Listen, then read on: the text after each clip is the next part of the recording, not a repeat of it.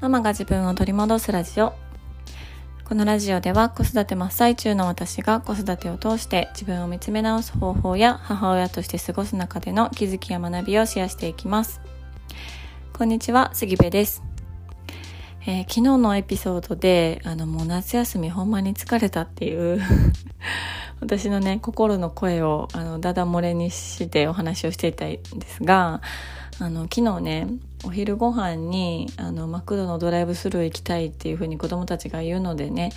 あの、まあ、雨の中行ってきました。で、まあ、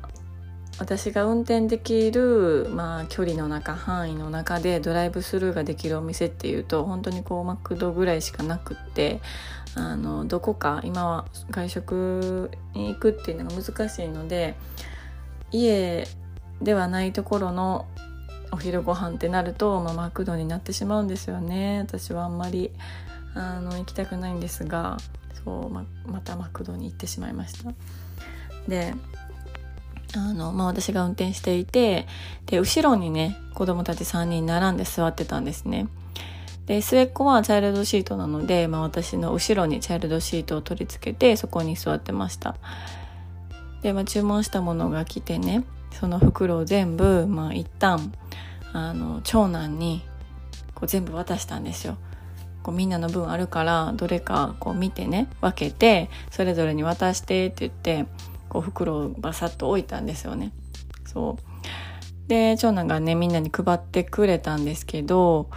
あのハッピーセットのねハンバーガーを末っ子が受け取った瞬間そのハンバーガーが袋から落ちてそのままあの車の床に落ちてしまうっていうねあの完全に想定内のハプニングが起きてしまいまして。であの泣きわめくっていうあのカオスな状態がね発生してました。で私は運転してたので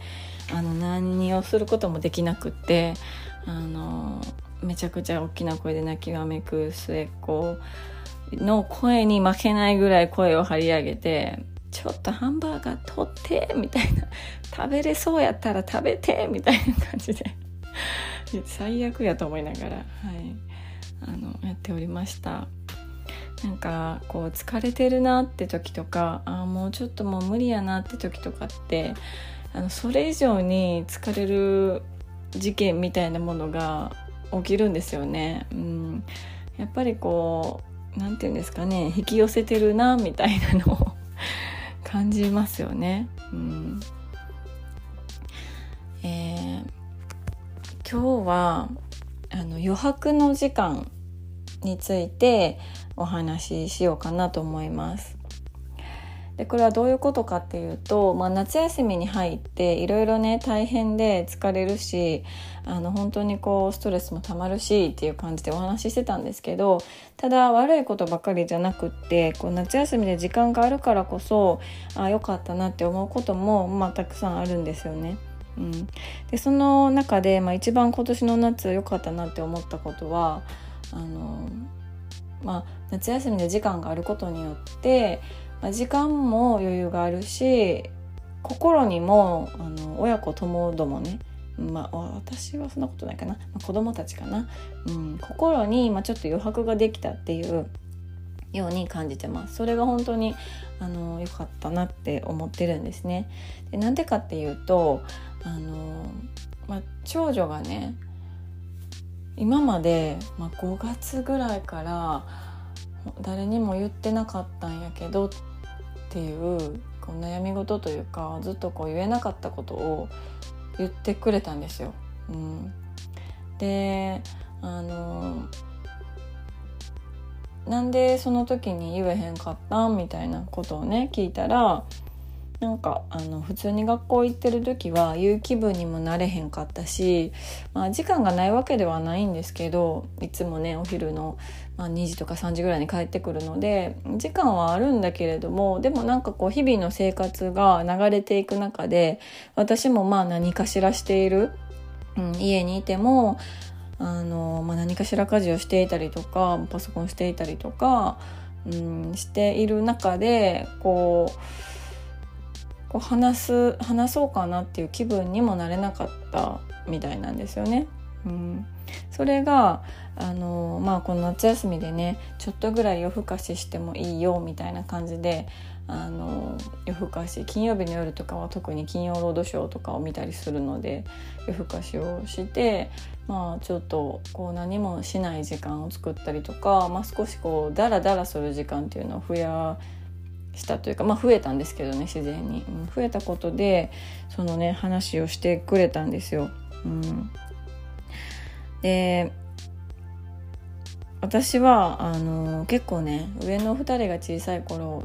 から、まあ、最近まで本当にあの生活習慣ババアだったんですよ。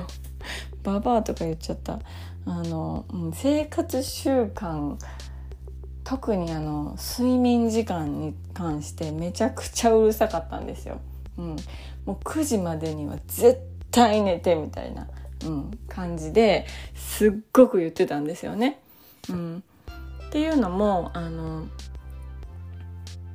長男がこう1歳半から2歳半ぐらいまでかなあの通っていた療育があるんですけどそこのね先生にとにかく発達に偏りがある子は生活リズムを整えることがもう一番大切っていう風にあのもう叩き込まれたんですよ。うん、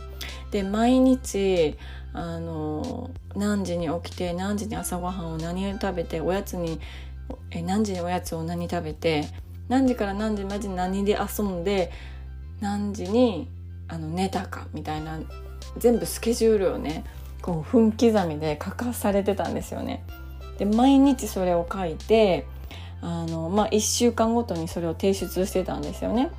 1週間ごとにあの今週はこうこうこうだった反省点できたことっていうのを親が書いて先生に提出してたんですよ。で提出するとそれに対してその療育の先生も一人一人にめちゃくちゃ丁寧にあのお返事をくれてあのサポートしてくれてたんですよね。うん、でまあその環境はすごくありがたかったんですけどもうそのねあの思考がかなりこ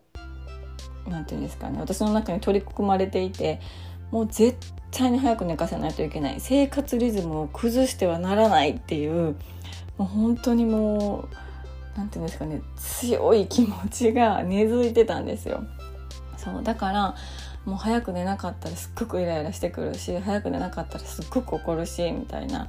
感じになっていた時期もありました。まあ、よく考えたらというかまあまああのちょっとね引いて考えてみるといやそれもう本末転倒やんみたいな、うん、そんなに怒ってイライラして早く寝かせてるぐらいやったらちょっと寝るの遅くなってもニコニコしてた方がいいんちゃうんって自分でまあ途中で思ったりとかしてちょっとこれ白か黒かっていうのはやめようみたいな風に思ったので、まあ、今はだいぶねあの緩くだいぶっていうかかなり緩く、うん、なってるんですけどただそのなんか早く寝ることとか睡眠が大事みたいなことはめちゃくちゃ子どもたちにあの伝えてます。そうなんですけどね、まあ、今回はそんなルールを、まあ、破ってというか、うん、そんなルールに早く寝ないといけない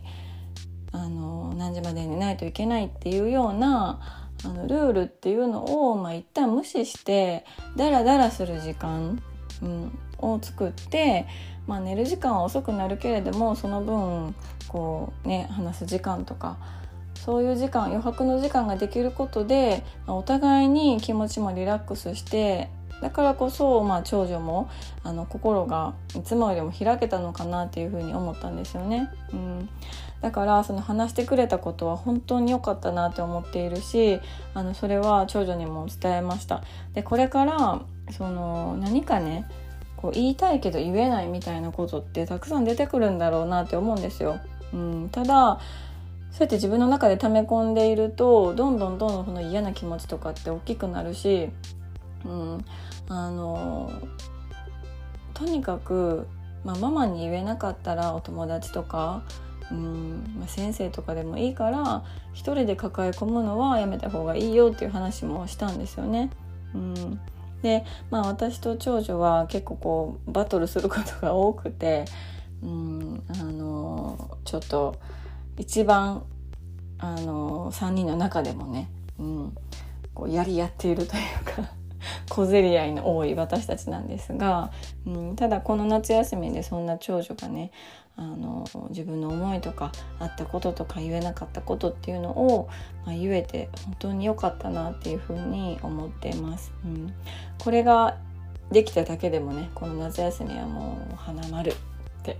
思ってます。あの親子ともどもねもう花丸夏休み花丸って思っております。はい、えー、皆さんの夏休みはいかがでしたでしょうか？生活リズムがねこう乱れるとこうなんか罪悪感というかその罪悪感から来るイライラとか、うん、早く寝なさいみたいな感じに、ね、なりがちかと思うんですけどただそこをこう破ることでというか、うん、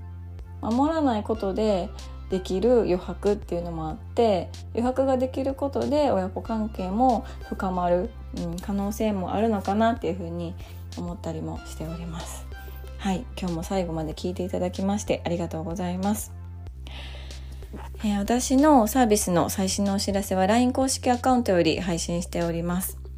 今登録していただくとあの登録者様限定の音声も配信しておりますのでぜひぜひご登録をよろしくお願いいたします、えー、では今日も素敵な一日になることを願っております。